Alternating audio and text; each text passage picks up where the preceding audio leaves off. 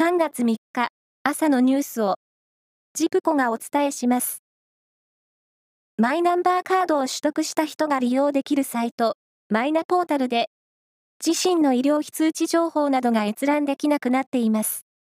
不具合は18道県60市町村の国民健康保険の加入者に生じており、今月15日に申告期限を迎える確定申告に影響が出る可能性があります。エジプトのクフ王のピラミッドの内部に、これまで知られていなかった空間があることが、186年ぶりに名古屋大学などが参加する国際調査チームによって確認されました。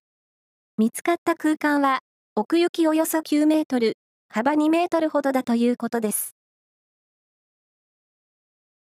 野球の WBC、ワールドベースボールクラシックの日本代表は昨日、バンテリンドーム名古屋で中日と合同練習を行い、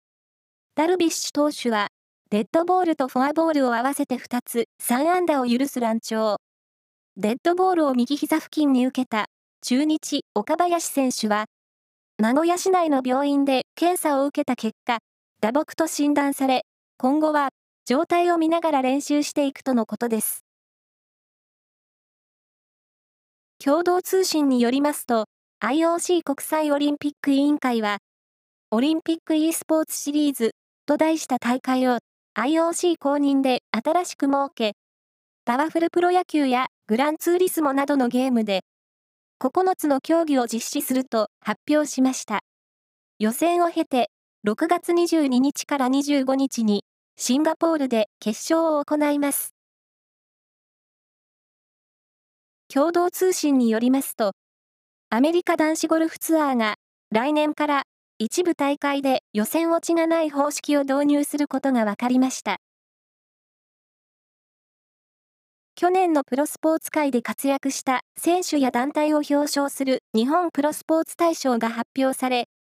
ボクシングのバンタム級で日本人初の世界主要4団体統一王者となった井上尚弥選手が大賞に選ばれました。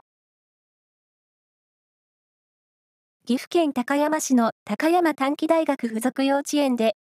昨日、子供たちがひな人形になる恒例のひな祭りの会が開かれました。園児の代表15人が、帯名やめびな、三人勘女や五人林などのひな人形に扮し、マスクをした他の園児や保護者が、歌を歌ったり、写真を撮ったりする中で、会を一緒に楽しんだということです。以上です。